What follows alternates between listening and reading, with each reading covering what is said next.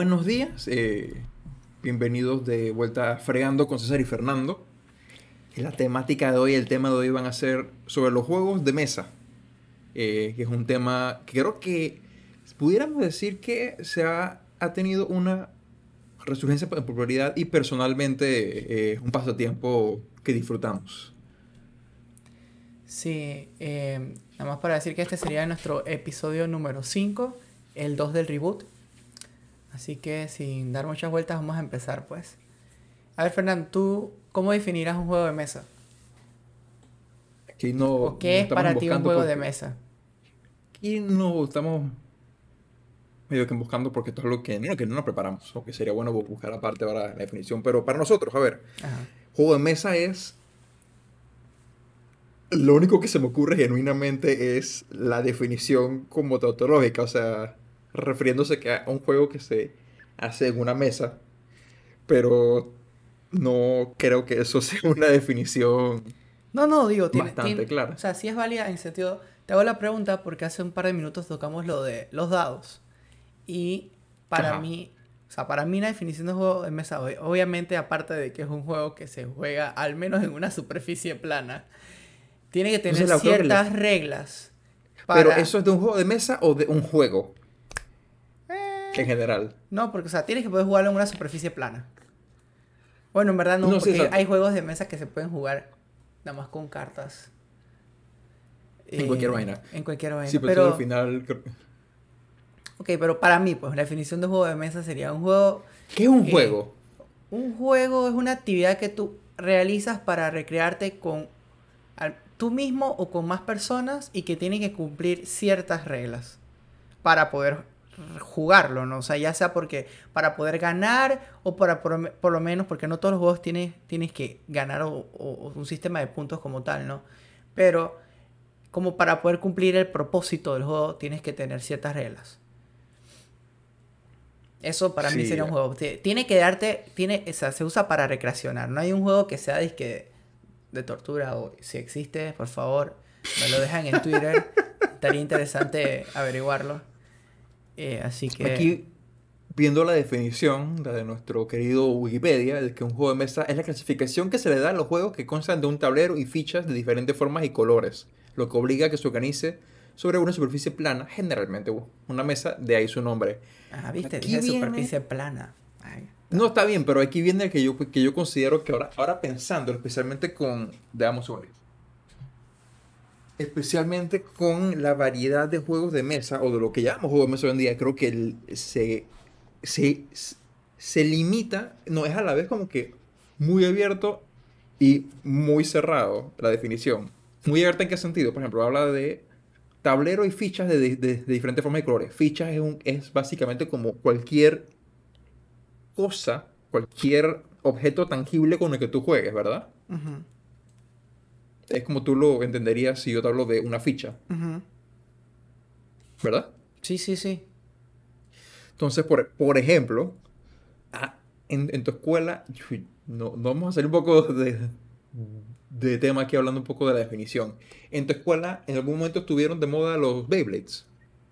Sí, pero los Beyblades no es un juego de mesa.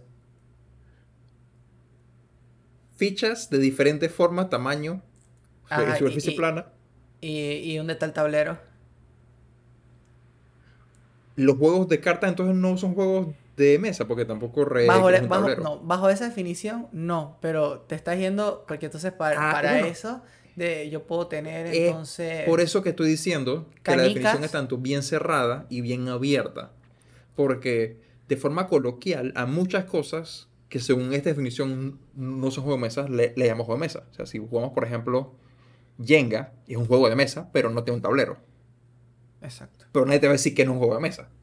Entonces vamos a darle una nueva definición, pues este eh, sería un juego que tiene, que tiene fichas y ciertas reglas que se tienen que jugar en una superficie plana y a veces puede tener tablero. También el tema de superficie plana, eso, bueno, ya aquí no, no- no vamos a, a perder como media hora únicamente viendo la definición. Eh, pero De este. creo que no, pero creo que, nos que al igual que en, tem- en temas pasados, nos, nos entretenemos un poco tratando de ver sin nuestras opiniones y, y nuestros conocimientos. Van ahí. ¿Ah? O sea, para ver si, si más o menos tienen algún tipo de similitud. ¿Similitud o simplemente para ver? No, bueno, similitud o en este caso discrepancias. Bueno, entonces vamos a aprovechar que ya que la definimos, vamos a tener ciertos fun facts o, o, eh, datos curiosos de... Vamos a hablar de, de un par de, De cositas que encontramos. de datos históricos. Empieza, empieza con el primero. Bueno, eh, eh, ahí buscando por encimita rápidamente, eh, como juego per se, que ahí viene este, algo que estábamos hablando antes de empezar a grabar, que fue lo que fomentó la discusión de que es un juego de mesa, eh, hay evidencias de objetos que se asemejan a dados desde aproximadamente como de 3.000 años para atrás, 3.000 o, o 5.000 años antes, pues, antes de Cristo. Exacto. Eh, que entonces sí, que estamos argumentando que eso técnicamente no, no es evidencia de un juego per se porque no sabemos cuál era el juego, ni qué consistía. Pero el hecho de que ya existieran estos art- es- artículos que parecer no, tu- no, no tuvieran un uso práctico, o sea, un, un uso funcional, sino que se asemejan a lo que hoy día vemos como dados, que son elementos usualmente dejados para juegos, para una gran variedad de juegos. Exacto, que no- nos brinda eh, como un- una evidencia de que el ser humano ya muchísimo tiempo atrás ya estaba recreándose de este tipo de maneras. O sea, ya, ya habían encontrado una manera de parquear y jugar. Y, Sí, y lo, y lo basically. curioso de esto es que estas piezas tienen, sea, son más Mayor viejas, ajá, son más viejas que el idioma escrito como tal, que el idioma escrito más viejo como tal. O sea, que esto habla de que, de que el ser humano buscó primero divertirse que Como, comunicarse de manera escrita. escrita. Digo, hay, hay documentos de ahí que podemos hacer sobre, sobre la comunicación y la necesidad de la escritura. Pero sí, o sea, podemos básicamente decir que antes de que incluso estuviera un sistema formal escrito, al menos de lo que sabemos y tenemos evidencia, porque por, también por lo que vi, la evidencia de, de, de escritos más antiguos es el sumerio, que fue del año 3500 antes de Cristo. Si hay algún historiador por ahí dando vueltas, o un antropólogo, o un arqueólogo, eh, y nos equivocamos, que, que nos lo comente, que esto fue un- una búsqueda eh, rapidita casualmente por ese fun fact de la edad de la evidencia de este tipo de elementos. Pero sí que la gente quería ver cómo gastaba su tiempo. Exacto. Entonces, o puede que haya surgido por accidente, uno nunca sabe. también, también. Por accidente en Ah. el sentido, digamos, alguien que se le toparon cayó un con- día, un día a alguien se le cayeron tres piedritas y el otro más vino y dice que tú tiras tres, yo tiro cuatro. Y, y, y empezaron a hacer y que uh, uh, uh. Y entonces ya, empezaron a jugar. Es posible. Sí. Ajá, pero entonces sigue con... Entonces, eh, así como- como dato curioso. como era como... Ajá. Ajá. Encontré, yo primero había encontrado que el juego más viejo era el Zenet, era un juego de, eh, en Egipto, pero después leyendo encontré que en verdad el juego más viejo re- registrado, o el juego, sí, sí, más bien el juego, sí, el juego más viejo registrado en la historia se llama el juego real de Ur. Esto es una denominación que se le Pero dio a el Dios. juego real de Ur estoy viendo que es más reciente. No. No. Es de 2600 antes de Cristo y el Zenet es de 3100. Aquí hablan de que es el juego. Miento, es el juego más antiguo que toda... más jugado. Que todavía se juega. Ajá, más Exacto. jugado, exacto. Y básicamente es similar al Zenet en el sentido de que es como un juego de, de carrerita, como de, de movimientos dentro de un tablero, como tipo De mover las o, piezas, exacto. o India. Y, y sí, ¿no? Incluso voy a subir al, al, al Twitter una imagen de- del posible movimiento de las piezas sobre el tablero. Eh, que esto se encontró en 1920 en las tumbas reales de Ur. Es un- prácticamente como una pieza de cerámica eh, que tiene unos cuadritos y donde hay una tabla de reglas supuestamente de- del 177 antes de Cristo que pudiese explicar que cómo se juega el juego, pero todavía hoy en día no se saben cuáles son las reglas. Entonces, Exacto, las las reglas específicas. Eh, no, bueno, aquí parece como que tal vez sí, pero independientemente, el punto es que ya demuestra también como este tipo de estructuras ya como a nivel cultural, pues, pues si lo encontraron en una tumba, es que, y esto, digo, probablemente era algo más para la realeza, para entretenimiento, porque, entre comillas, la plebe probablemente no tenía ni dinero, ni los recursos, ni el tiempo, para, tiempo. para eso.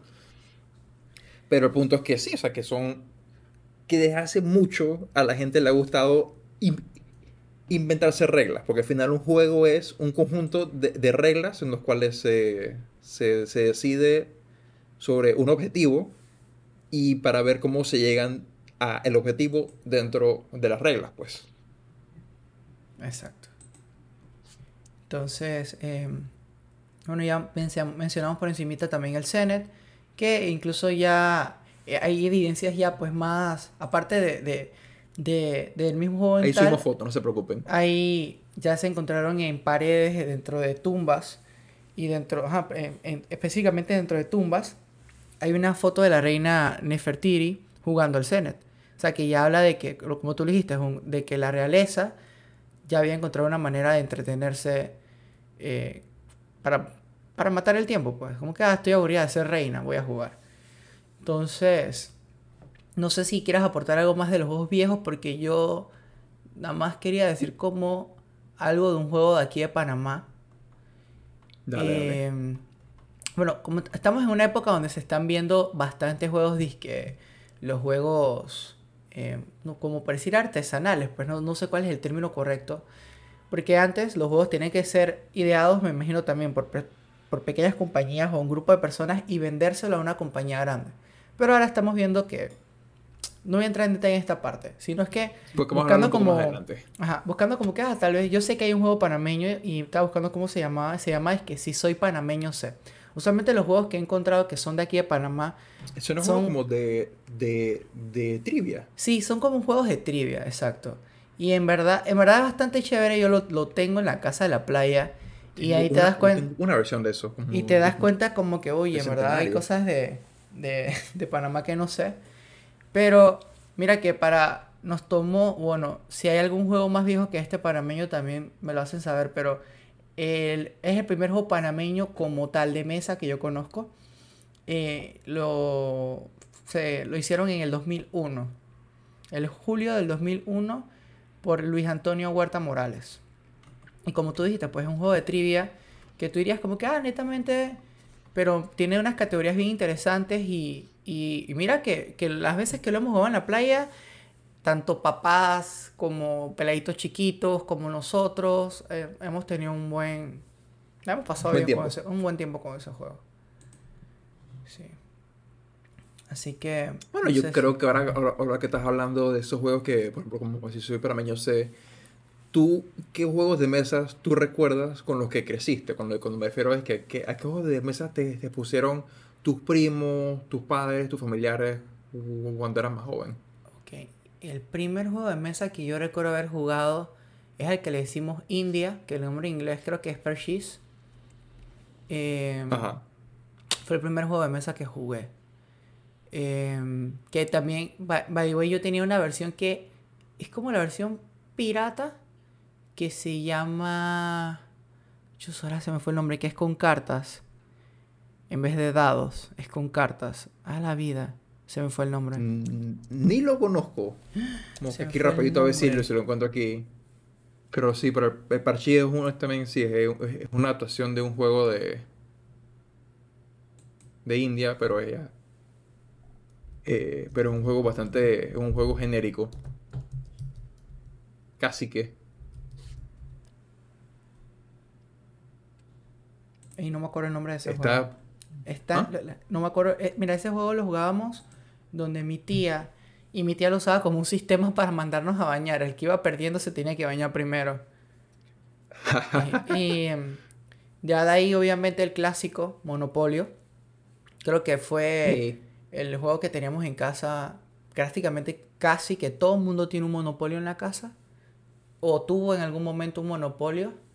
Tuvimos eh, definitivamente. incluso el Monopolio para mí, o sea, es un juego tan representativo del mismo concepto de juego de mesa que cada, incluso cada familia o cada grupo de amigos tiene una manera de jugarlo diferente. O sea que, como el uno, pues que tú sabes que el uno también tiene, cada uno va poniendo como Sus sus propias rules. reglas. Exacto. Pero creo que el Monopolio creo fue uno de los primeros juegos en, en causar eso, pues, porque cuando lo examinas es un juego bastante sencillo. Entonces, Lo es a nivel de las reglas, pues. Exacto, de las reglas. Entonces siempre uno encontraba como una manera o de hacerlo más divertido o interesante. Para ver. Creo que esos son los dos juegos que yo jugaba de chiquito porque en verdad yo de juegos de mesa a esa edad no era mucho porque yo era más de jugar juegos físicos, ya llámese algún tipo de deporte o manejar bicicleta o corretear o otras cosas, no juegos de mesa como tal. Bueno, y las, las barajas eh, mi tía me enseñó a jugar un juego que se llama Romy 500. Eh, también jugábamos Creo la, que lo he jugado. la pipona. Y también jugábamos El Go Fish. claro. Go, ajá, exacto. El Go Fish. Go Fish. ¿Alguna vez jugaste Bullshit? Bullshit. Bullshit lo jugué de grande, ya como a los 15 años por ahí. Yo creo que yo, yo creo que yo lo jugué un poco más joven. Obviamente no en la familia, pero eh, sí lo recuerdo como de, de, más joven, detenido. Sí, bueno, en mi caso creo que es lo similar el, el, Monopolio clásico algunos juegos de cartas. eh, los de trivia, algunos, de hecho creo que nosotros teníamos el, el si soy el si soy panameño C del 2003, el de Centenario, creo que, que creo que se lo tuvimos, un Ujú. Parianco. Eh, tuvimos otros juegos de mesa, pero también eran así como sencillos. Tu- tu- tuvimos un par ahí medio, medio, medio extraños, que ahora mismo el nombre se me escapan. Ah, que- yo creo que, que también tuvimos, ¿tú alguna, vez- tú alguna vez llegaste a jugar? Creo que se llama el Unostaco, No. que es como Jenga, pero de uno. Ah, pero eso es más, eso es más nuevo. Sí, O más, no, más no- ah, de- define más nuevo. O sea, me refiero, bueno, pensé cuando te refieres en mi infancia, me, me más o menos decía como de 10 años para abajo. Yo creo que yo lo. o sea, yo Porque creo que eso era el- desde ya. No, bueno, tal vez yo lo vine a conocer más de grande, porque, o sea, antes de los 10 años esos son los juegos que yo jugué. Ya después, mi papá, tuvimos una época donde se instauró la noche de juegos de mesa y mi tía, mi tía Marielis me regaló un... Unos va- es de un el es- 94. Wow, wow, es viejísimo. Eh, un Scrabble, que by the way todavía tengo entero, completo, en buen estado. Juego nunca me gustó. Eh, nosotros, mi papá lo, lo, lo, lo ponía para, lo jugábamos en inglés, entonces nos obligaba a leer A más en inglés para, para, para tener más palabras que usar en el, en el juego. Y él me acuerdo una vuelta que de la nada llegó con un juego que se llama Estratego, muy buen juego. Uh, estratego sí. Buenísimo. Ese, también. Y mi papá llegó de la nada con ese juego dije, ah, lo compré en la rocha, vamos a jugar. Y, Hey. y me acuerdo que era, él y yo jugábamos ese juego bastante, bastante, bastante. ¿Y damas o damas o ajedrez? Damas, o sea, lo vine a jugar, eh, Damas lo vine a jugar creo que tal vez ya cuando estaba en la Salle. Y ajedrez sí lo jugaba con mi tío, mi vecino, que era inglés. Eh, siempre intentó como enseñarme a jugar ajedrez, de, de una, pero yo, yo lo encontraba realmente aburrido. Así que nunca me puse a aprenderlo a jugar bien, pues. Porque, o sea, es un juego de estrategia y en verdad, eh, ajedrez es un juego difícil. No es un juego fácil. Sí. Sí, o sea, porque, o sea, tiene las reglas, pero ya cuando lo juegas con una persona que... ¿Qué sabe? Digo, que obviamente, pero ahí, pero, pero, ok, con con caso de dificultad ya depende de la persona, no necesariamente del mismo Sí, juego, pero, pues. pero por lo menos Aunque ya hay- yo lo, porque lo veo como... donde que la persona puede ser lo mejor que quiera, pero puede que la suerte venga Y te lo ayuda. friegue. Exacto, no, pero, pero era un juego que ya llegaba a un nivel donde ya yo no lo veía como que me daba placer, pues como que me, como que lo disfrutaba, porque siento que era algo como, como ya, ya, el, el ajedrez es un deporte. Entonces, eh, a mí me aburría, era como que, ah, no, me voy a jugar canica, chao. No, bueno, solo que pues, sepas que por definición ajedrez no es un deporte, lamentablemente. No es un deporte. Porque no es, digo, no por definición porque No, no, por es definición. Búscalo atlético. si es o no es un deporte. Porque a mí me parece que el ajedrez Acabo, sí es un deporte. acabo de buscarlo y, y sale que no chess is, is it's not a sport porque el deporte está definido como una, como una actividad atlética que requiere eh, estrategia o de est- estrategia o capacidad física. Pero ahí específicamente lo que lo quita es el hecho de que es una actividad atlética o no, pues. Ok. Entonces, el, so- solo por esa definición. Pero, no, pero no fuimos. Pero al final sí, es- estamos hablando de, que- de que es un evento competitivo, bien respetado y de una gran gama de niveles de destreza. O sea, en el sentido de que hay torneos, eh, hay mucho prestigio con, con quién es el mejor jugador y los mejores de la, de la historia y cosas así, pues. Exacto. Entonces ya, yo creo que, siguiendo- que eso, los, los juegos que hemos mencionado eran como los clásicos juegos de mesa a los que nosotros estábamos expuestos Que Eh, probablemente sea lo mismo pa- para muchos. para Y cuando estamos hablando de esto, porque solamente para dar como un mini insight en cómo hacemos el proceso de los podcasts, la manera en lo que intentamos hacer ahora es eh, tener una llamada el día antes o antes del mismo día para hablar de los temas, para saber más o menos qué queremos decir. Y surgió algo que queríamos hablar también, que era cómo nosotros categorizamos los juegos de mesa, pues. Exacto.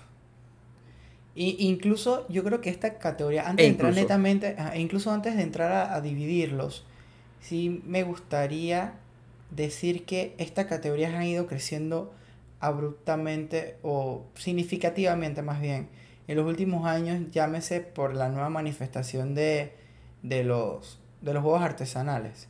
Ya eso lo voy a expandir más adelante, porque antes prácticamente los juegos de mesa que nos vendían en la rocha, por decirte, eran juegos familiares. El concepto de juego de mesa estaba muy ligado a juegos en familia. Juegos... Sí, prácticamente era eso, ¿no? Incluso te lo vendían así. Incluso Hasbro está trayendo de nuevo eso. Creo que es parte como de su campaña, tal vez en los últimos cinco años, porque me imagino que las ventas han bajado. De como de, ah, sí, que el- porque lo bueno siempre regresa. Y entonces, antes habían como menos opciones de juego, así que todos ca- caían como en- tal vez en una misma categoría, tal vez podrías decir como juegos familiares o no sé cómo Yo no lo... sé si eso o si por el tipo de gente, que creo que eso es algo que, vamos- que, que, que, que- que vamos a ver un poco más adelante, que empezaba a jugar los juegos de mesa y cómo salía. O sea, por ejemplo, en nuestro caso, y probablemente en el caso de nuestras familias, como esos, con los juegos que jugamos, eran juegos que se jugaban específicamente familiares para tener como un espacio familiar para compartir. O sea, que no era necesariamente el juego lo importante sino era, hey, vamos a pasar un rato. Entonces, los juegos que se popularizaron eran juegos que hoy en día, con, con, con alguno compara, digo, también en su tiempo había más, más variedad eh, de la que estamos expuestos, pero creo que hoy más que hoy en día eh, se han proliferado más los tipos de juegos que existen. Pero los juegos, esos familiares, eran- son juegos que se, que se diría que son juegos sencillos a nivel de las reglas y que no requieren un alto nivel de destreza para ser jugados. Exacto. Entonces, bueno, ya como vamos a entrar en la parte que, que mencionaste, eh, ¿cómo tú los dividirías? ¿O cómo tú los los pondrías dentro de una categoría? Un segundo, 5, 7, 8, 9, 10, 11. Solamente para poner como referencia, aquí también yo bu- busqué en línea rápidamente como cuántos había o, o- o sabía alguna manera de, de categorizar y hay como 40 categorías. Pero me yo hice una definición bastante sencilla, eh, que esa la conversamos ayer, de la forma en la que yo categorizaría los juegos, eh, los juegos de mesa. Pues El- la primera sería los casuales slash eh, familiares. Tenemos los juegos de party, los juegos entre comillas nerd. Y dentro de ellos, pero los puse como una categoría aparte solo por la forma en la que la dinámica se maneja, son los juegos de deducción social. Eh, ¿Tú tienes eh, cuáles son lo- los tuyos para empezar a, a discutir sobre cuáles coinciden? Bueno, yo, ¿Y cuáles yo no? creo que la- en, en la, en la categoría estoy de acuerdo. Yo sí pondría una, tal vez una quinta, una quinta categoría que son los juegos de cartas. Porque a pesar de que no, no requieren un tablero, eh, hay juegos de cartas y no me, no me refiero a, a cartas normales tipo la baraja clásica, ¿no? La, la de los naipes. Sino que hay juegos de cartas eh, como tal. Y Eh, Te lo iba a, gu- a argumentar, pero eh, creo que entiendo por qué lo, lo- lo quieres diferenciar. O sea, lo- sí, el argumento te- era que era que iba a incluirlos entre comillas dentro de los nerds. No, sí, es que también es que depende, porque, o sea, sí, sí hay juegos de... Pero la ventaja de esta quinta categoría es que puede caer dentro de tus cuatro categorías. eh, porque mira, te voy a dar ejemplos. Uno es casual, ¿ok? Ajá. Eh, eh, No, pero mira que por uno, menos... yo no lo pondría específicamente en su categoría de cartas. Yo estoy pensando de que en cosas, por ejemplo, como Magic o Yu-Gi-Oh! Mm, que para no, mí sí, pero... el diferenciador es que cada jugador, por ejemplo, en un juego como uno, todos juegan con, con el mismo mazo. No, sí, en pero... estos otros juegos, Sí, pero yo no- yo no entré en tarjetas eso. coleccionables, tú armas y vas armando. Sí, es que yo los, los iba... in- No me dejaste, no me dejaste avanzar. O sea, yo estaba dando un ejemplo Nunca. de cómo, cómo la Ajá. categoría, la quinta categoría, quedaba... O sea, la hice, la hice la separación porque netamente solamente necesitas las cartas.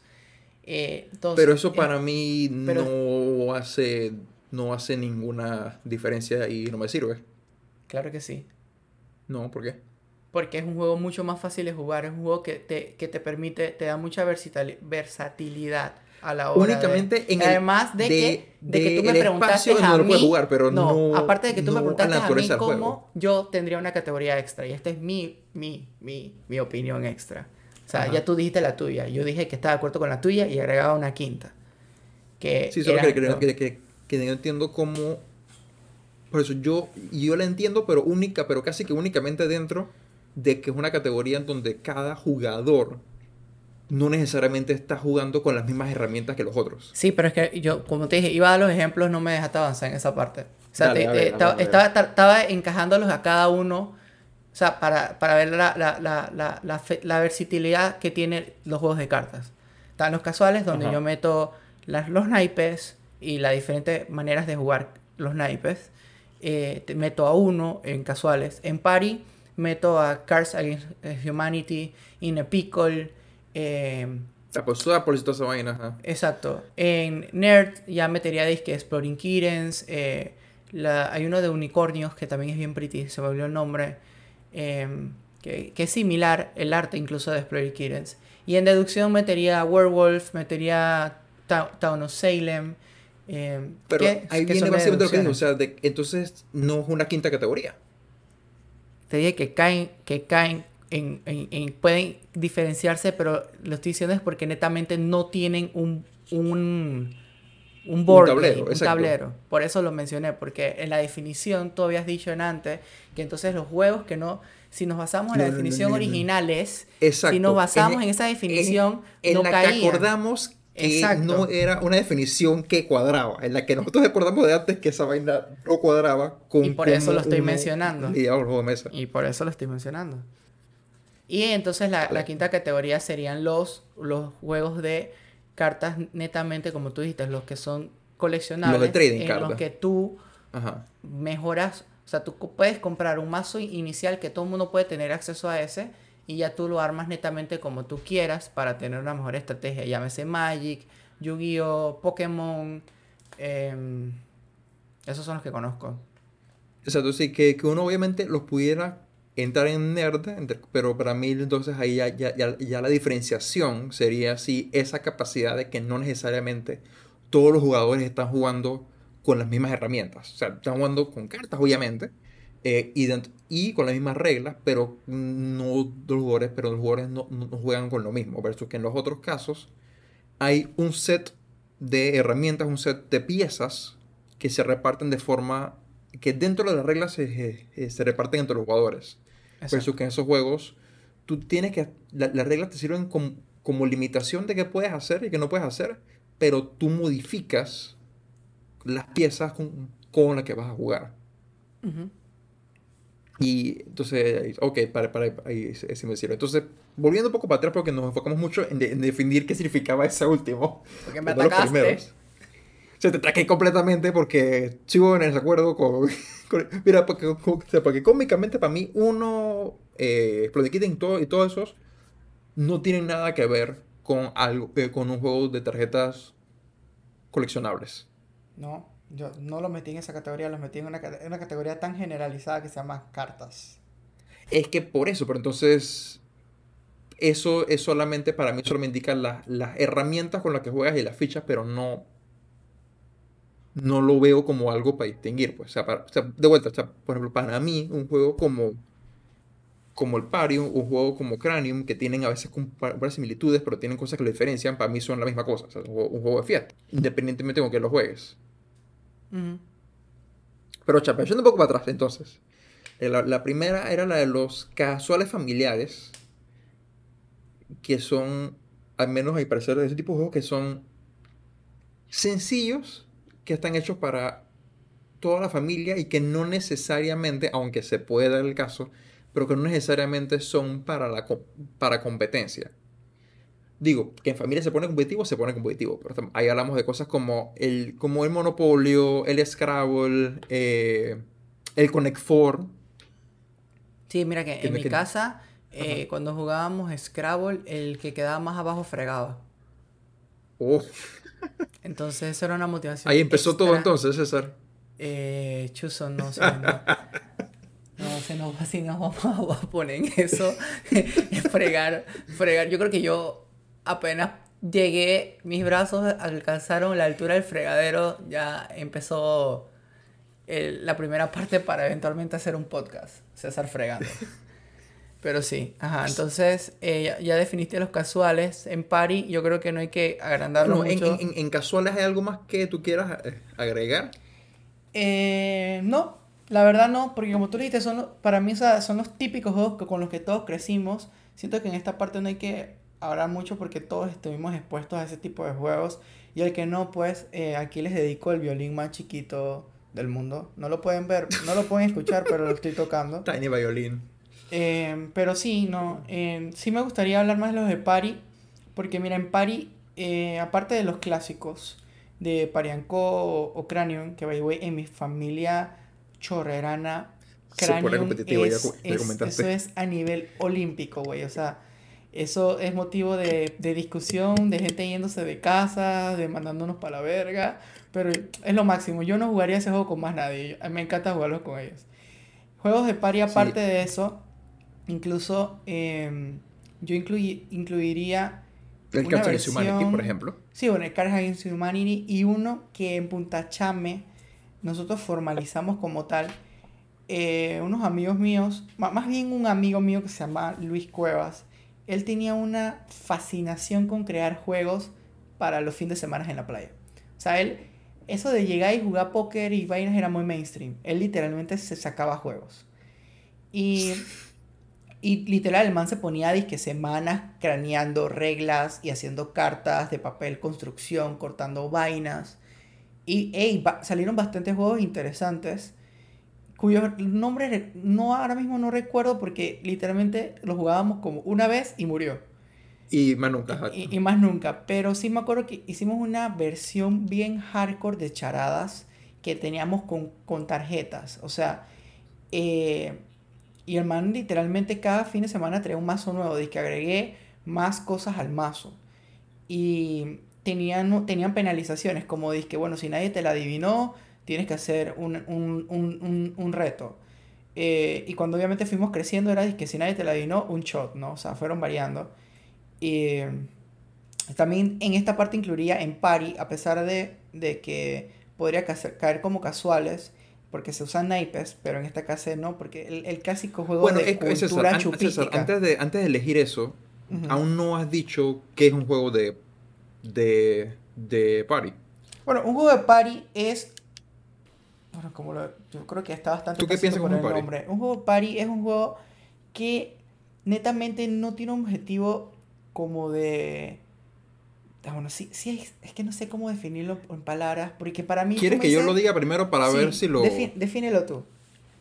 A ver, para, mí un juego de party es un juego donde las reglas son relativamente sencillas, o sea, que, que, que, lo que necesitas conocer para, para jugar es poco, no necesitas necesariamente mucha planificación y estrategia, y que la gracia del juego es la convivencia, pues. O sea, el pasarla en grupo, ya sea bien, ya, ya sea competitivo, ya sea mandándose a todo el mundo lejos.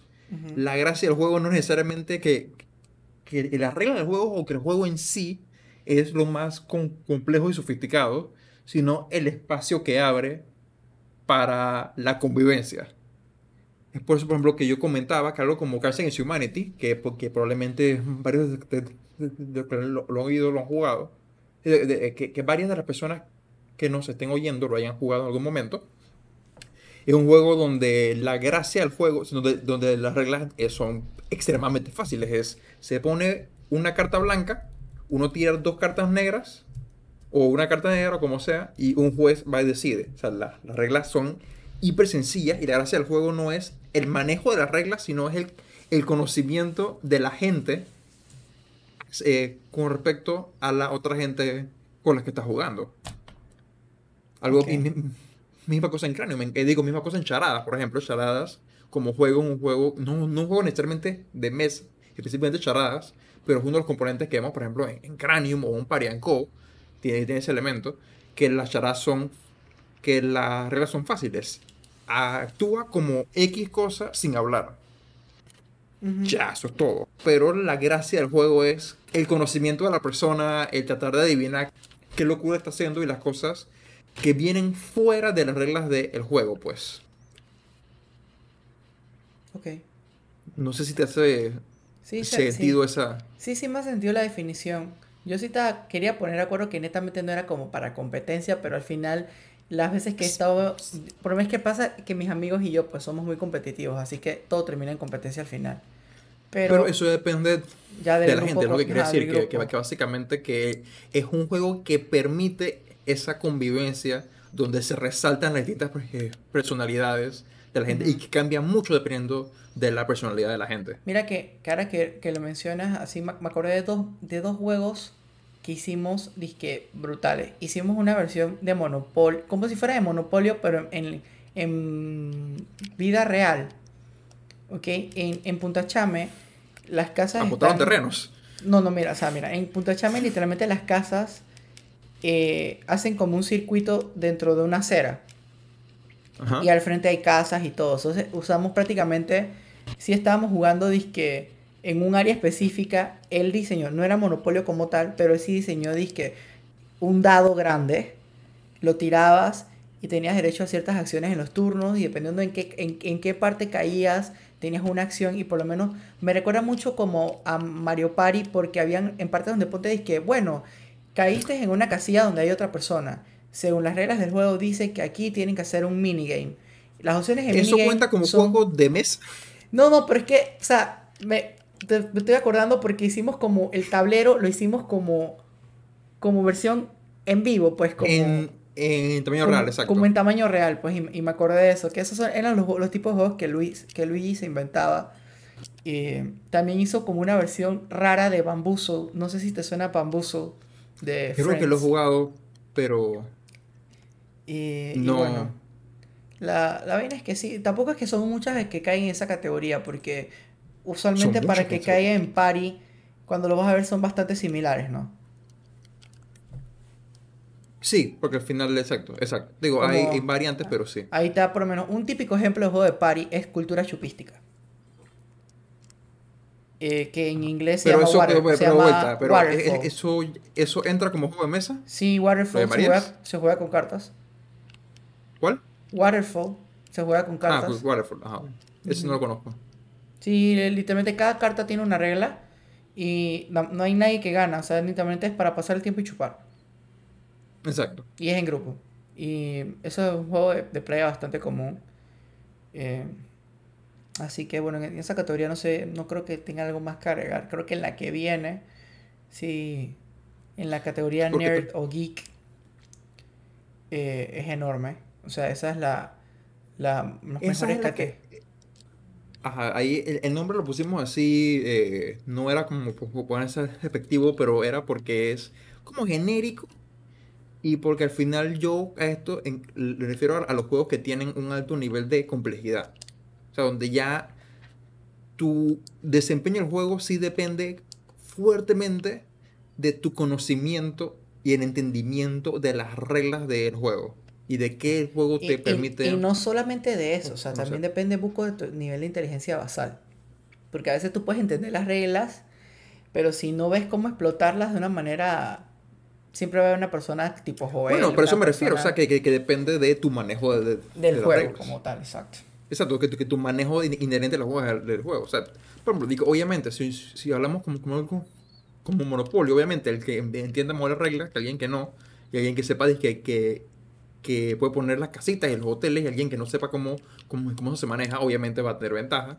Pero el juego de monopolio, yo no lo metería aquí porque gran parte de la complejidad depende de tu manejo de la gente. No, pero, y nah, de- sí, pero Monopolio no, no- no es un juego difícil.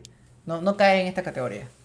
Exacto, exacto, por eso. Simplemente como decir que a pesar de que obviamente si, eh, eh, si alguien no conoce bien las reglas, no está familiarizado, no le va a ir tan bien, el nivel de complejidad al, al que puede llegar el, el mismo juego por las reglas que contiene no son necesariamente las más altas. Un juego que nos gusta mucho, ese era a mí, por ejemplo, como, como Q, ese yo lo consideraría casi también como, como un juego de party, de hecho, más que nerd, a pesar de que tiene sus variantes y sus reglitas, al final la gracia de ese juego es, no es, digo, obviamente es, es- es divertido ganar, pero son rondas cortas y están hechas para ser jugados y que una y otra vez para divertirse con la gente con la que estás jugando.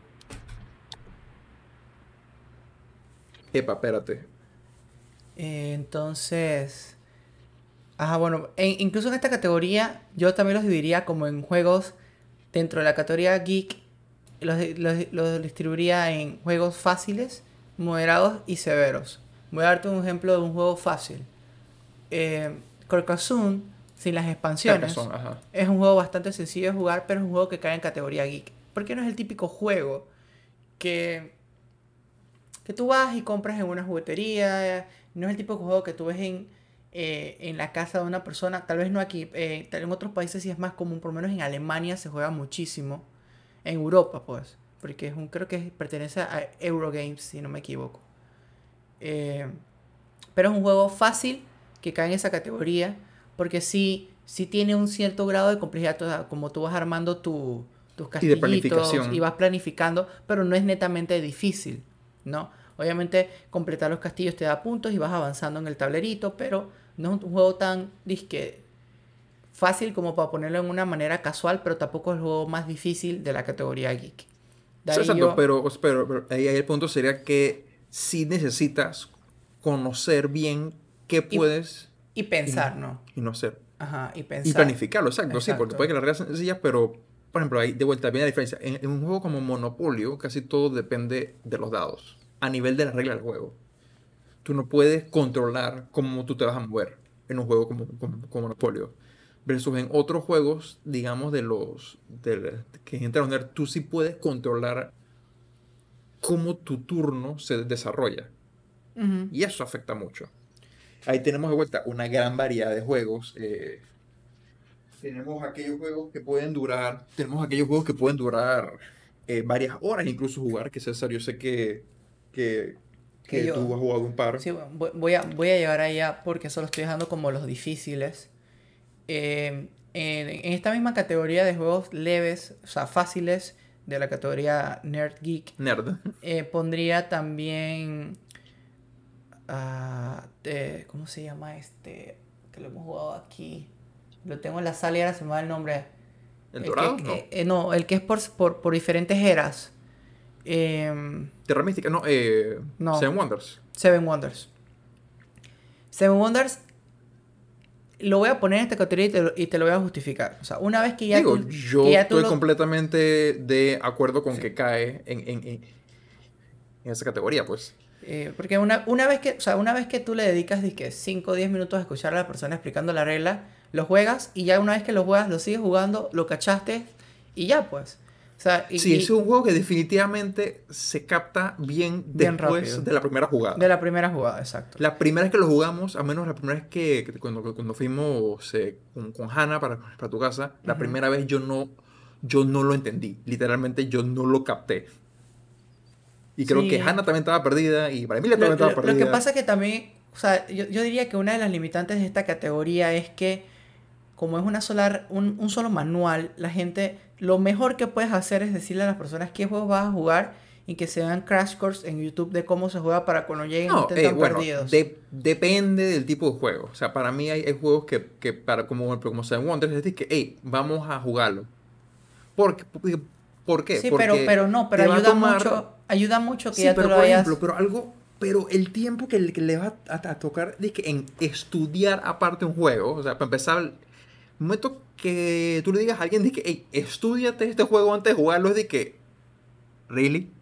Mm, no, Really? la- e- e- esa es tu opinión. En, en mi caso, con mis otros amigos, sí lo hemos hecho para ahorrarnos tiempo. Porque es que nos pero hemos dado cuenta... que, pero juegos que duran cuánto tiempo No, no, jugar. no te- estoy hablando con todos los juegos. ¿Por qué? Porque en todas las birrias, la, el- el- el clas- la clásica situación es esta.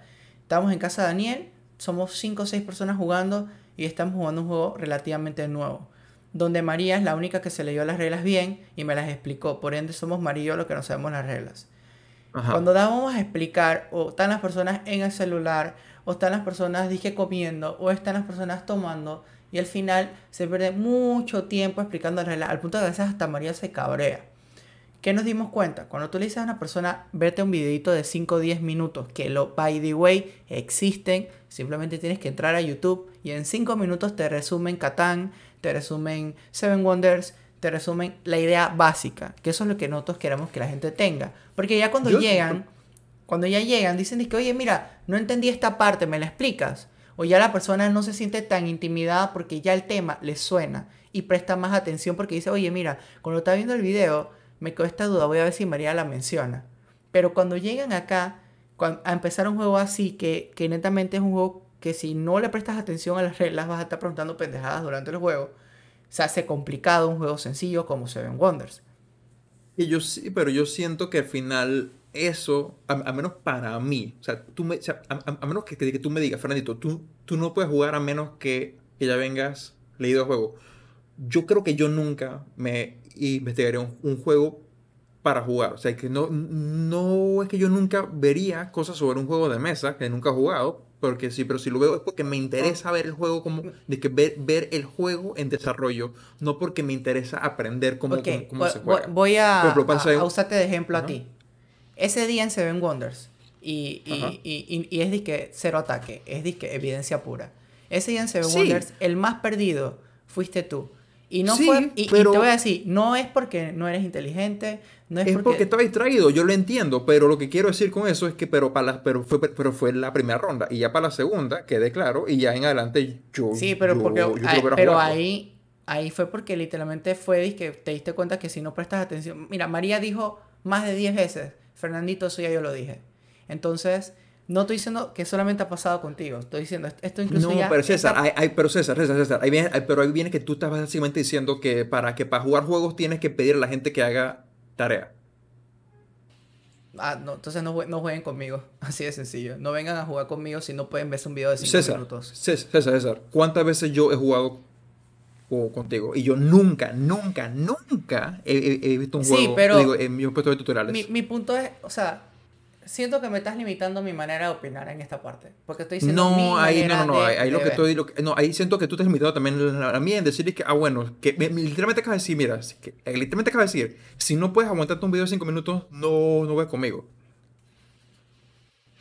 Ver, verbatim, lo que acabas de decir. Yo no lo estoy inventando, yo no, yo, yo, yo no estoy poniendo palabras en tu boca. Tú acabas de decir que si no puedo ver un video de 5 minutos, que, que- que no Es puedo que contigo. simplemente siento que entonces no te importa el juego. Pero Sí. ahí viene dependiendo de la gente, o sea, dependiendo de, cuán, de qué tan serio se lo quieran tomar y también viene de, de- creo no que voy de- a entrar en más discusión del tema porque no estamos saliendo del tema y, y- y ya se está perdiendo el- la parte de, de- de- la parte geek. Eso lo, lo hablamos af- afuera aparte. Dale, Eh, pues. De ahí yo seguiría como, bueno, está la categoría esa leve. De ahí la moderada, que ya son juegos un poquito más complicados porque vienen con más reglas. Eh, Bueno, echando un poco para atrás, para agarrar un poco el tema, yo creo que lo que sí tiene valor de lo que dijiste es que una de las cosas que complica es que solamente hay un juego de reglas. Con lo que me refiero a, dizque, a un solo panfleto y que tiene la gente dice espérate, déjame leer yo, ah, no, pásamelo tú para acá atrás. Que eso sí puede dificultar la experiencia del juego. Sí, bastante. Ahí, ahí, ahí sí concuerdo 100% contigo, porque sí pasa. que se diga o no se diga, que la persona preste atención o no atención, sí, que, eso pasa, pero pasa muchas veces incluso durante el juego, que mucha gente pregunta, es que espérate, pero yo, yo quiero ver esta regla. Te voy a aceptar algo, te voy a aceptar que tal vez, si vamos a poner, vamos a suponer que todos están que 100% receptivos. No, vengo, vengo a escuchar. Y, y, tú dices que, bueno, no voy a ver ningún video porque yo voy a prestar atención. Por lo menos en juegos como, como Wonders o como Carcassonne, si tú prestas atención, cachas rápido. Pero ahora vamos a hablar de juegos más complicados, tipo... Ah, que mira, que en la categoría leve también que Tortuga. Arkham Horror. Que, que Tortuga es que un juego que tú prestas atención 5 minutos y cachaste. Pero, vámonos a un juego un poquito más complicado. Vámonos a un juego tipo estamos Sailing, que dependiendo de la cantidad de jugadores que estén jugando, el juego se hace más complicado porque hay más reglas, hay más personajes. Eh, la otra, Catán, que aunque las reglas son bien sencillas, también tienes que... Ya, ya, ya demora más el juego, el gameplay aumenta más. Entonces, también tienes que como que tener una idea de qué trata el juego antes, aunque sea un poquito, porque si no durante el juego vas a estar perdido, incluso puedes jugar mal sin saber porque como no te sabes bien las reglas, eh, no vas a tener un buen juego. Y ya caímos en la categoría netamente geek, que ahí cae Arkham Horror. Eh, el, sí, que ahí estamos hablando de, los juegos que, que, que toman más de una hora en completarse. Exacto. Y que en verdad son muy buen juegos. Mira, la, la, la verdad, de esa categoría. lo contrario. De, esa categoría me gusta mucho eh, el que te estaba, te estaba mencionando ayer que se llama. Eh, déjame buscar lo que se me fue el nombre. Se llama Betrayal at the House of the Hill. Ajá, ajá. Ok, este juego. También, esta es otra cosa que voy a decir. Tal vez depende mucho de la persona que explique. Yo siento, y esta es mi opinión muy, muy personal, que María explica las reglas bastante bien. También que ella las condensa bastante porque como estos juegos tienen tantas reglas que si María se pone a explicarlas todas nos vamos a demorar dos horas escuchándolas. Pero este juego en, lo particular, la primera vez que yo lo jugué, lo jugué como Apache y Yagi, que como tienen mucha más experiencia, años de estar jugando estos juegos, lo explicaron de una manera bastante sencilla. Y bueno, yo también siento que ya el hecho de que nosotros habíamos jugado juegos similares eh, lo, lo, hacía un poco más fácil. Tú tienes juegos que, que comparten temas o métodos o estructuras que ya que son básicamente intercambiables. Exacto, entonces en, en, este tipo de juegos es donde más yo hago el énfasis, donde, donde cosas que lo, que lo complican y lo hacen más fácil es uno, que tú le digas a la persona como que, mira, e, el próximo jueves vamos a jugar un juego que se llama Betrayal, para que se te haga más fácil, mira, te voy a mandar un video que te recomiendo que veas, porque en verdad te va a ayudar te va a ayudar a saber a qué estás viniendo, a qué vienes y puedes optar por no venir porque el juego es muy difícil o ya vienes con preguntas puntuales. Dos, em, también ese tipo de juegos eh, se hacen más fácil cuando hay un compromiso de jugarlo más una vez. Ejemplo, te digo, hey, vamos a jugar este viernes, pero esta, esta, esta vez que vamos a jugar, el juego va a salir medio malito porque estamos empezando.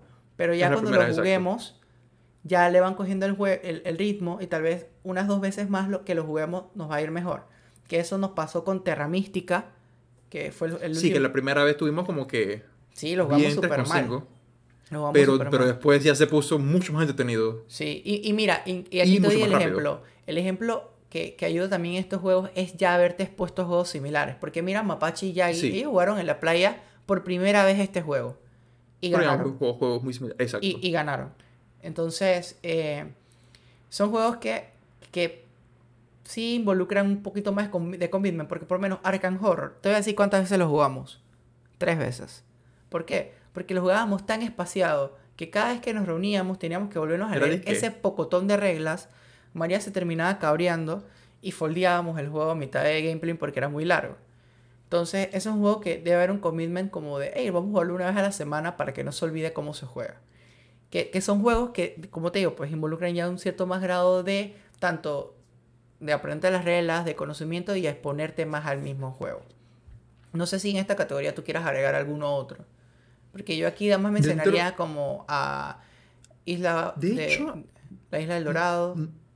No, bueno, bueno, exacto, el Dorado sería uno. Eh, no sé si agregar, porque tampoco creo que es como el, como, el punto de dar como desglosar todo, aunque sí es bueno como para, para los que sí han jugado estos juegos que estamos mencionando, para que sepan más o menos a qué nos referimos con las categorías y temas. Eh, pero al final yo creo que tú también tienes mucha más, más, más experiencia que yo en, en esos juegos. También está el prototípico juego nerd que es el Dungeons and Dragons, que básicamente el juego que es un juego de reglas, en el sentido de que básicamente el objetivo tú lo pones y tú lo armas, lo arma la persona, pero es un rule set para jugar que también necesitas bastante conocimiento de las reglas para poder... Eh, y, literal aquí sí, sí, sí la persona prácticamente va a estar leyendo por su propia parte para poder jugar tiene que. O sea, sí, porque mira, la, primera vez que yo llegué a jugar yo no había leído nada y estaba tan perdido que yo llegué, dije, ok, donde son Dragons for Dummies. Y así fui buscando y buscando y buscando y buscando. Pero tú te habías expuesto a juegos similares antes. De rol. Aunque sea, por ejemplo, en videojuegos. Porque yo, yo, yo, yo solo lo he jugado una vez, pero lo caché por el mero hecho de que ya yo comprendía el concepto de las mecánicas. Entonces sí, obviamente yo, yo tampoco jugué que súper bien, pero entendía más o menos en qué estaba interactuando, pero también ayuda al hecho de que estás jugando con bastante gente que ya sabía.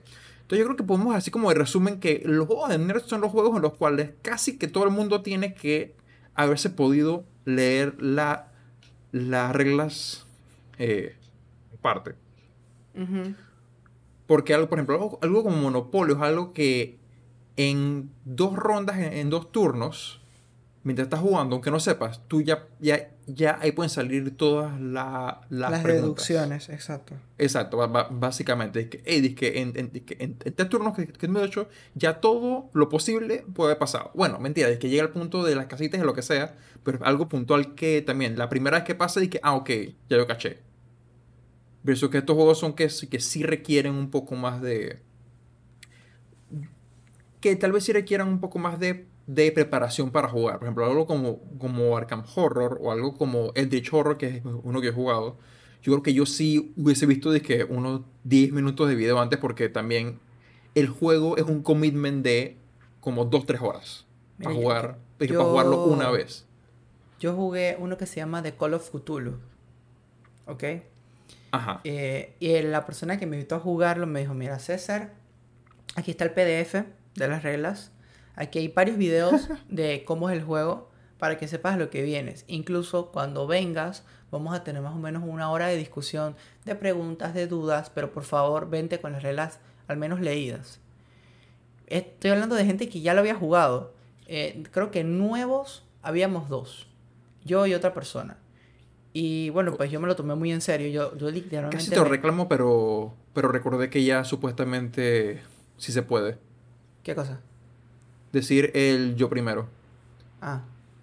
Em, la vaina es que al final, mira que ese día llegamos y yo tenía disque un cuadernito con preguntas. Hice mis preguntas puntuales, el otro, la otra persona hizo sus preguntas y las otras personas que ya la habían jugado pero tenían rato que no lo jugaban también hicieron sus propias preguntas. Pasó como una hora disque, definiendo las reglas y todo y empezamos a jugar. ¿Sabes cuántas horas fue la maldita campaña? ¿Cuántos? ¿Cuántos tiempo fue? Seis horas. Wow. Seis horas de gameplay. Y no te voy a decir que no lo disfruté. Pero, coño, o sea, el compromiso es cansón. Porque, es cansón, exacto. Porque ponte que un momento donde en verdad me dio migraña. Y esto no lo puedo controlar. Me dio migraña. No sé si fue la comida, no sé si fue el café, porque ya se está haciendo de noche. No sé si es que estaba con, con sueño, no sé. Me dio migraña. Y obviamente yo no me podía parar en plena birria. Es que, hey muchachos, me dio migraña, me voy y ya, pues vale verga. Porque entonces otra persona iba a tener que estar jugando mi mi, mi, mi, mi personaje, pues, y mi rol y, va. Entonces, yo me tuve que mamar esa vaina, tomar unas pastillas y quedarme hasta que sacar el juego. Y al final nos morimos. O sea, al final nos culió el monstruo. Perdieron, sí. Ah, sí, esos son juegos, solo poner, eh, juegos como los que hemos comentado, de estos que tuvo mucho tiempo, son juegos que no, que no son necesariamente para competir entre la gente. O sea, son juegos en los cuales uno juega contra el juego. Y hay una posibilidad de que todos pierdan. Exacto. Y, bueno, en verdad, yo son, son juegos que recomiendo, pero yo recomendaría que vayan exponiéndose de poco a poco. Poco a poco. Nosotros tenemos otro juego. Un juego es un juego para empezar en esta categoría. Y hay un juego que también recomiendo que se llama Dead of Winter, que María lo compró, lo hemos jugado como cinco veces. Y como le dije, me gustaría, cuando se acabe la cuarentena, eh, jugarlo varias veces, como una vez a la semana o una vez cada dos semanas, para que no se pierda el hilo. Porque es un juego que una vez que ya le coges el hilo, wow, qué buen juego. El problema es eso, el problema es que cada vez que uno tiene que estar es que repasando las reglas y se pone como tedioso. y- Complicándolo. y- sí. Sí. Entonces, bueno, vamos a pasar de categoría a los juegos de deducción, que esta categoría te la dejo netamente a ti. Los juegos de deducción social son, son los, es uno que yo, es un término que yo he oído, que son básicamente juegos en los cuales tienes tus reglas y la gracia del juego es descubrir básicamente quién está mintiendo. Son juegos como Avalon, son juegos como uno para celular que hemos jugado varias veces, se llama eh, Triple Agents, eh, juegos como Werewolf, hasta donde sé, donde usualmente tienes a dos grupos de jugadores, pero que todos tienen que actuar, o al menos visiblemente, como si fueran de el mismo grupo. Inc- Incluso hay uno que se llama Vivepan de Chever, que fue donde más empecé a oír el término que se llama Secret Hitler. Que, que- Ok. que no sé si lo has jugado, si lo conoces. Punto es que son juegos en los cuales eh, todos abiertamente hablan como si fueran del mismo equipo. Entonces, que como equipo tienen que, que lograr un objetivo. Digamos que tienes objetivos buenos y objetivos malos. En teoría, todos, o al menos no, mentira, no, en teoría. De forma abierta, todos tienen como que actuar como si fueran de los que, que quieren lograr las cosas buenas pero vas a tener un grupo de gente, usualmente un grupo más chico, que va a hacer cosas malas. Entonces el juego te permite a veces tener un elemento de suerte para excusarte, pero la gracia del juego es que tú durante el juego seas capaz de determinar quién de los jugadores no es realmente de tu equipo, pero tienes que hacerlo dentro de la regla del juego y ver cómo lidias con eso dentro de la rueda del juego. Por ejemplo, un juego como, como Avalon, llevo rato sin jugarlo, implica que tú tienes... El, el tema del juego es que son los caballeros de la mesa redonda. Ujú. Pero que tienes a, creo que a Mordred y Morgana, que eran dos enemigos de Rey Arturo. Eso, Morgana es una Eh, bruja, una hechicera. Sí, sí, sí, pero, eran, eh, pero, eh, fue, pero fue enemiga de El Rey Arturo. Ajá. Eh, ujú. eh, lo que Y de decir Merlín. es que. Sí, o sea, que lo, lo que quiero decir que la, que la, la, la temática que tienes a los caballeros buenos y a malos. Solo que los malos están infiltrados. Entonces nadie sabe quiénes son. Mentira, bueno, en ese caso creo que casualmente hay un personaje que es el Merlín, que sí sabe quién es y que uno o dos los malos, pero no puede decirlo. Y también eh, eh, hay la forma en la que el juego, las reglas del juego son bastante sencillas en el sentido de que lo que se hace cada ronda es que una persona se vuelve como el líder para hacer una misión. Ujú. Lo único que tiene que hacer es elegir a compañeros o a gente que lo acompañe a hacer esa misión. Eh, y entonces a, la gente que elige vota si la misión ¿Se eh, hace o no? Se hace o si fracasa. Ok. Pero el voto es secreto, o sea, se pone boca abajo, se da la vuelta, se sacude y se ve dice que en el momento que tengas un fracaso, ya la cosa falló. El tema con eso es de que, que tú no sabes si es que la persona que estaba liderando era la mala y fue el que votó fallo, o si alguno de los otros dos fue, o si fue adrede, pero lo hicieron de escondido porque tenías a dos malos y un bueno, pero para no delatar a todo, uno de los malos decidió Votar que sí. votar bien. Porque si tú votas, por ejemplo, en un juego como ese, si cada vez que viene la misma gente, todos votan mal, ya, ya tú sabes, Es- seguro o- que hay, es- medio hay algo raro. Ujú. Exacto, pero si tú sabes que, bueno, que César, que, digamos que, que, que tú y yo César somos los malos y, y la primera vez que nos toca en una partida junta, en un grupo junto, todos votamos bien y se da. Pero para la siguiente, uno de los dos vota mal. Le queda, que espérate, ¿es César Fernando o es el tercer man que se juntó ahora, que no estaba antes? Exacto. Que digas, hmm, pues Sí, la meta del lo, juego. Lo, lo que estás Ajá. diciendo es eso. Entonces que la, la meta del juego es deducir quién es el que representa a la minoría o al grupo malo que está evitando que el objetivo del juego se cumpla. Exactamente. Entonces, Mira que entonces en esta categoría movería de la categoría geek a tortuga y la metería acá porque en tortuga tú tienes más o menos que deducir quién es quién es francés, quién es inglés para la hora de votar. Y quién es holandés, ajá, exacto. Sí, son juegos en los, cuales la, en los cuales las facciones son básicamente escondidas. Pero tienes muchos juegos en los que tú sabes que, ah, mira, ok, por ejemplo, un juego, volviendo a los casuales, un juego como Monopolio, no importa quién es quién, o sea, es que tú sabes que Fernandito es el de Dal y César es el carro, y el, pero al final eso no afecta a la forma de jugar. Monopoly es de Hasbro, ¿verdad? Sí, Monopoly es de Hasbro, está. Eh, yo sé. Bueno, yo voy a esperar esas regalías porque lo hemos mencionado demasiado en el capítulo. Digo, es porque es el clásico, es, es, es el prototípico, es, el estereotípico juego de mesa, pues es, lo, que muchos piensan cuando, cuando piensan en juego de mesa. de, de, nada, Hasbro. Yo, yo, sé que no, no nos escucha mucha gente, pero de nada, de nada. O sea, de nada. Entonces ya, ya dimos el ejemplo de los de deducción, que en también son muy buenos juegos. Y, y, a veces también son juegos de corto. Por lo menos Werewolf, tú hasta con un set de naipes los puedes jugar. Yo tengo la versión formal que se llama Town of Salem, que, que es la misma idea de Werewolf, pero ya es un juego... Pero más elaborada. Es más elaborada y, y bestia. He querido siempre tener más de 15 personas en un parking para jugarlo con 15. Wow. Porque en verdad se pone muy foco pero bueno, no, no, no hemos conseguido tener el, el, el, el quórum, se dice? Ajá. Pero un juego, por ejemplo, como el... ¿Qué iba a decir? Como el... Eh, como Q, que es uno que mencionó un par de veces, es uno que yo pondría en una mezcla como de party y, de deducción. Sí. Porque son reglas bien sencillas, pero son rondas y que cortísimas, que la gracia de esta tarde... Un juego para los que no han jugado es un juego donde se permite mentir, donde uno tiene dos cartas, eh, donde uno tiene dos cartas y uno juega usando las reglas de las cartas, pero en un momento estás obligado a mostrarlas cuando juegas. O sea, alguien te puede cuestionar o lo que sea, pero tú no estás obligado a jugar con lo que tienes. Es, como, por ejemplo, si en guerra, por ejemplo, todos pudieran jugar con las cartas boca abajo y yo digo que yo tengo eh, o una K. Exacto, dice que, que ah, yo estoy tirando A, K y J. Y nadie te puede. Y yo puedo hacerlo, aunque yo esté tirando de 2, 3 y 4.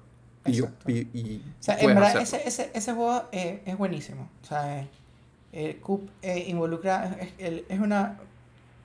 Cae, cae, como tú dices, en varias categorías, ¿no?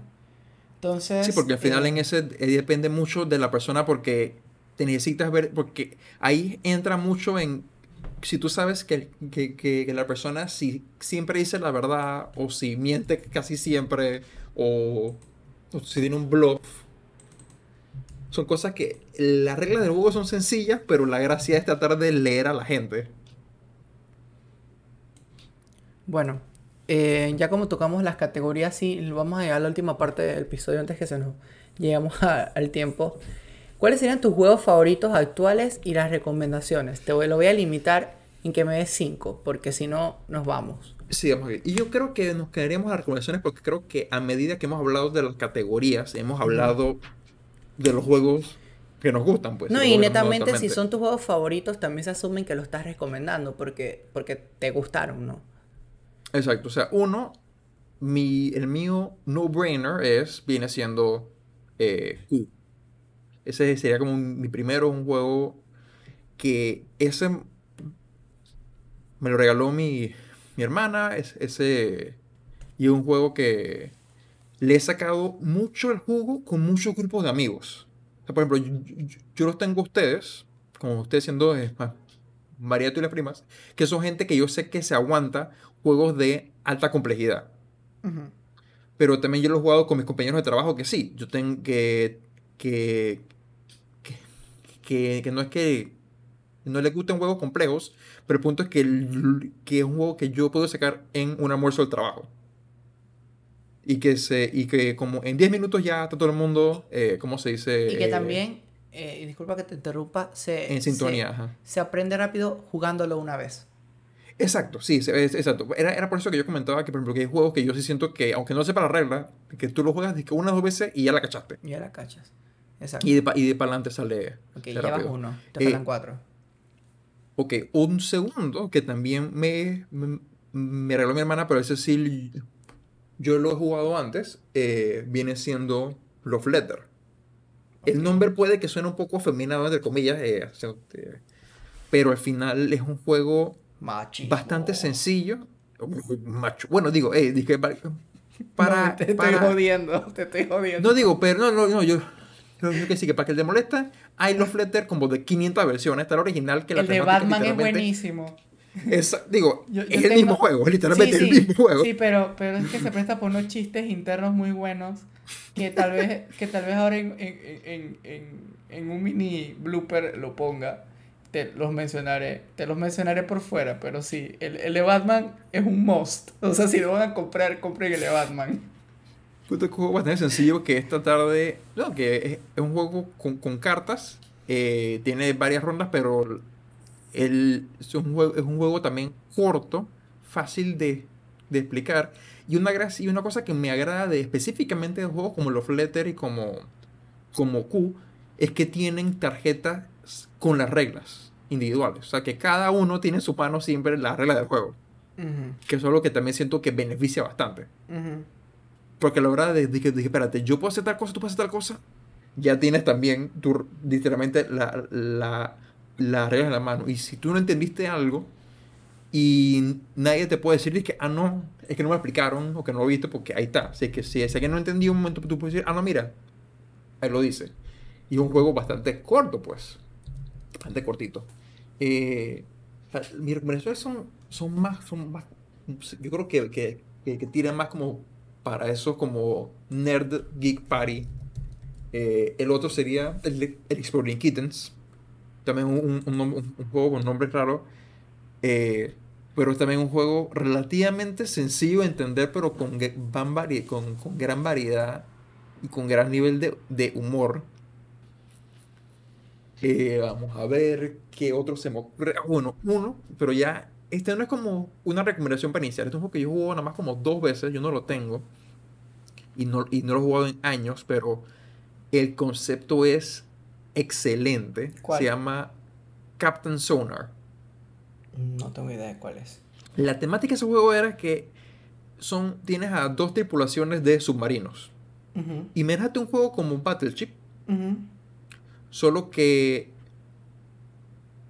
el submarino, o sea, que, en el que los barcos se mueven y que tienen rangos de ataque predeterminados y que tienes que estar viendo en, dónde están los enemigos.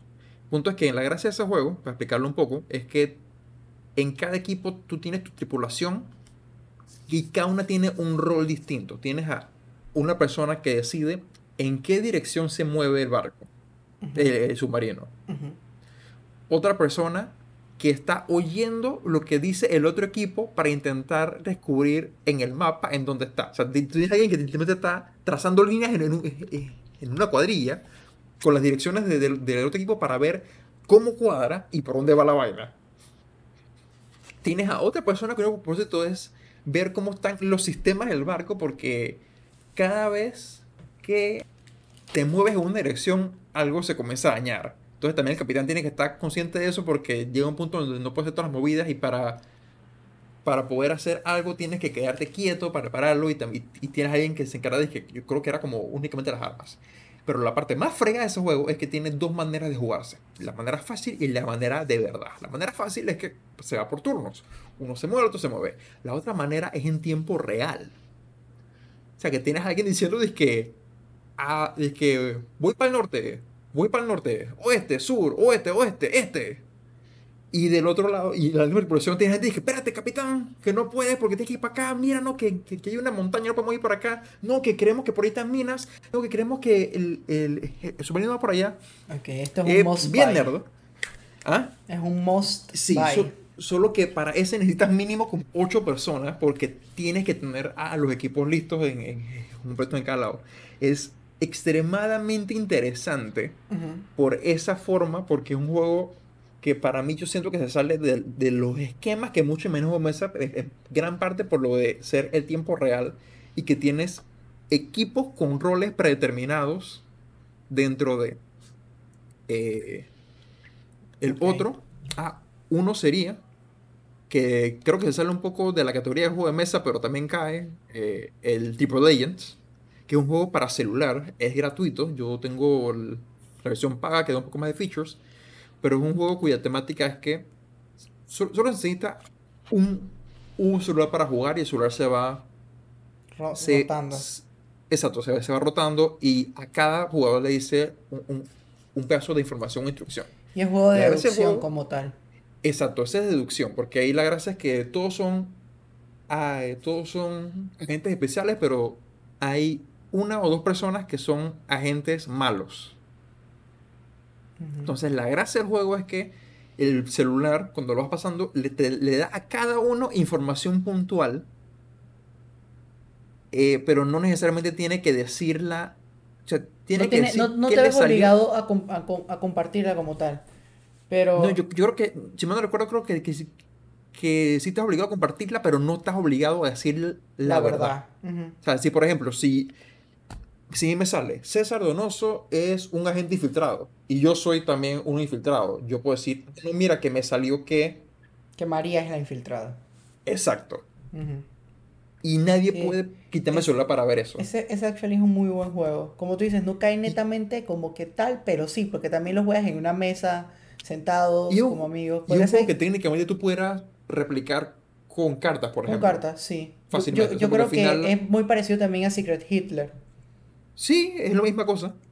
Porque al final es eso, que vas, vas- por turnos, a cada uno hace un, se va haciendo algo. eh, y, lo, y la gracia es tratar de deducir entonces qui- Bueno, quién te mintió. Porque Te voy a- un punto en- te voy a ir parando porque no, nos quiero- no me quiero pasar más el tiempo que normalmente nos, no- nos pasamos. Bueno, entonces el, el último, pero no voy a explicar más al respecto, sería el Exploding Kittens. Ese se lo recomiendo a todo el mundo, un juego entre, entretenidísimo, reglas fáciles y bastante casual a la hora de que las reglas son sencillas, pero se presta para también eh, entretenimiento y estrategia. Listo. Bueno, de los que tú mencionaste yo iba a mencionar algunos, así que voy a cambiarlos. Voy a mencionar rapidito, no voy a explicarlos, pero los que estoy mencionando es porque son buenos. Monopoly Cards es una versión de Monopoly en cartas buenísima. He oído excelentes cosas de ese. Destruye amistades Pero y familias, jugado. pero 100% recomendado. Dos, les recomiendo Catán. Catán es un juego de mesa de Los más populares del mundo, nunca de he los más jugado. populares. Y se los recomiendo. Es, una- es un buen juego para tener en casa para empezar en los juegos que yo digo los son los juegos artesanales. Pues los que no son los, Los convencionales. Eurogames, casi. Los Eurogames. Lo, lo recomiendo. Eh, el tercero, eh, uno que se llama Le, Les Miserables. O sea, Los Miserables. Los Miserables. of Rebellion. Eh, un juego de cartas. eh, bien cortito, de 30 a 45 minutos de gameplay. No es tan fácil, pero es un must buy. Se lo recomiendo. Es un juego frustrante. Lo he jugado como 10 veces, nunca hemos ganado. Pero es buenísimo. ¿Cuál? El- El de los miserables. Los Miserables, sí. El cuarto juego que Ah. mencionaría es de The Island of, of El Dorado, que by the way, es un juego que me compró mi esposa y lo compramos en, en Mm. Kickstarter. Y el juego Muy ha ido creciendo al punto de que by the way ya tengo la última expansión y por la maldita pandemia no lo hemos podido jugar. Pero sí, es un juego que wow. Algún día, algún día. Es de que Must Buy también se los recomiendo. Ese sería mi cuarto juego. Y en el quinto juego, eh, bueno, es que sí iba a mencionar de los de cartas que ya tú mencionaste. Ah, No, mencionaría Pero como Munchkin. cuál Munchkin es tú recomendarías de los que yo recomendé. buen- De Pues, lo que tú recomendaste, yo recomendaría Los Fletter. Eso es un juego que deben tener porque es fácil y rápido jugar y no aburre y entretiene. Y es Plurikittens. Es Plurikittens es disque genial. Eh, así que eso también se los recomiendo. El- pero, pero otro el juego. murió lamentablemente. Oh, sí. El- un, juego que también les recomiendo que tengan en casa se llama Munchkin. Hay diferentes versiones. El original es buenísimo. Yo tengo la versión de Cthulhu y tengo la versión de Adventure Time. Pero el original, ese juego también rompe amistades, para que sepan. Así que bueno, muchachos, llegamos al, al tiempo que usualmente llegamos. Espero que el tema les haya agradado. Discúlpenme por el momento de la discusión TOF. Fernando y yo no siempre estamos de acuerdo. Creo que esta es la primera vez que, que sale. Y, Yo, y bueno, pues. ¿Y con qué tema? ¿Y con O sea, qué tema? y Exacto. re- realmente con el tema más inocuo de todos Exacto. hasta ahora. Así que bueno, eh, de nuevo muchas gracias y nos vemos el siguiente martes. Chao, chao. Chao, que disfrute su día.